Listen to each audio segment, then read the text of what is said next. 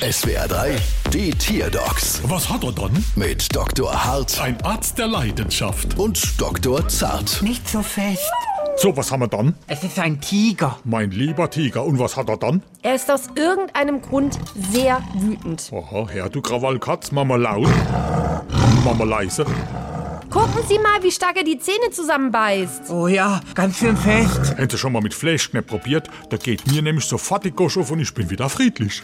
Schon, aber davon hat er sich auch nicht beruhigt. Ist er doch ein Wütiger. Seit wann ist er denn so aggressiv? Seit gestern. Ist da irgendwas Besonderes passiert?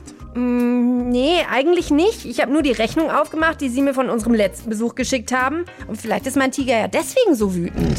Weißt du was, dann gibt man der Ramiz jetzt mal besser eine Beruhigungsspritz. Und damit ist das Problem gelöst? Nicht wirklich, aber sonst wird er mir es vermutlich nicht überleben, Ihnen die heutige Rechnung zu zeigen. Bald wieder. Was hat er dann?